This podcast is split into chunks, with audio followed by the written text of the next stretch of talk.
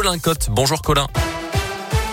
Bonjour Mickaël, bonjour à tous. À la une de l'actualité de la situation en Ukraine, 20 000 personnes ont pu être évacuées de la ville de Mariupol, assiégée par l'armée russe via un couloir humanitaire hier. La situation devient critique dans cette grande ville du sud de l'Ukraine. Les habitants manquent d'eau et de nourriture. Emmanuel Macron a déclaré hier qu'il n'excluait pas d'aller sur place en Ukraine, voire en Russie pour tenter de résoudre le conflit, mais les conditions ne sont pas réunies pour l'instant pour effectuer ce déplacement dans les prochains jours, a fait savoir l'Elysée. Le gouvernement dévoile son plan de résilience aujourd'hui pour contrer la hausse des prix, notamment des carburants. Pas de quoi qu'il en coûte en prévision comme pendant le Covid, mais des mesures ciblées pour les entreprises et les filières les plus touchées, notamment. L'actualité dans l'Ain, c'est cette plainte déposée contre le président de la communauté de communes Bresse et Saône, près de Mâcon.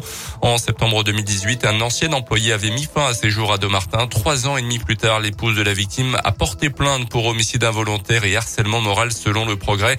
D'après elle, son mari souffrait de dépression depuis qu'il avait été forcé de quitter son travail à la communauté de communes. L'enquête se poursuit.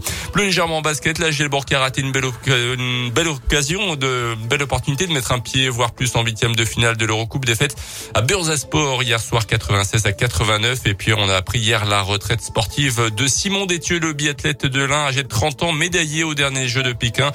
Il a annoncé hier sur les réseaux sociaux de la Fédération française de ski qu'il raccrocherait définitivement les skis. Donc après la dernière étape de Coupe du Monde de biathlon euh, qui euh, commence demain en Norvège jusqu'à dimanche.